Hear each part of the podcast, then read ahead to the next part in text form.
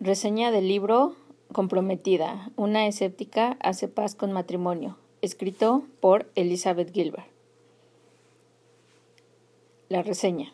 En el libro Comprometida, una escéptica hace paz con el matrimonio, la autora Elizabeth Gilbert habla sobre su situación personal en donde, en contra de su voluntad, se ve involucrada en una situación en que la única forma de que su prometido pueda regresar a Estados Unidos y seguir su vida juntos es casándose, algo que después de sus respectivos divorcios ninguno de los dos quería repetir la experiencia. En el libro, la autora describe con detalle la vez que su prometido intentó entrar de forma cotidiana a Estados Unidos y se le fue negada la entrada.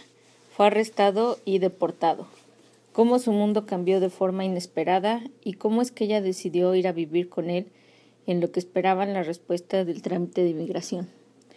Durante todo este tiempo, la autora hace una investigación exhaustiva del significado de matrimonio en el mundo occidental. Su investigación la lleva a cabo a través de estudios publicados, libros y encuentros que tiene con personas de los países que visitan mientras están en la espera del proceso migratorio. Es un libro realmente interesante y es un análisis muy completo sobre el concepto de matrimonio a través de los años en diferentes países y civilizaciones. Lo que más me gustó del libro es que durante la espera del proceso migratorio ellos estuvieron viviendo en algunos países del sudeste asiático y ella cuenta historias viajeras que ocurrieron durante este periodo.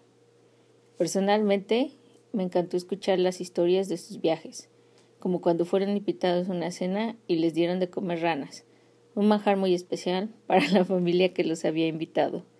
U otra historia, como cuando llevaban varias horas viajando en autobús en Laos y su viaje a Cambodia.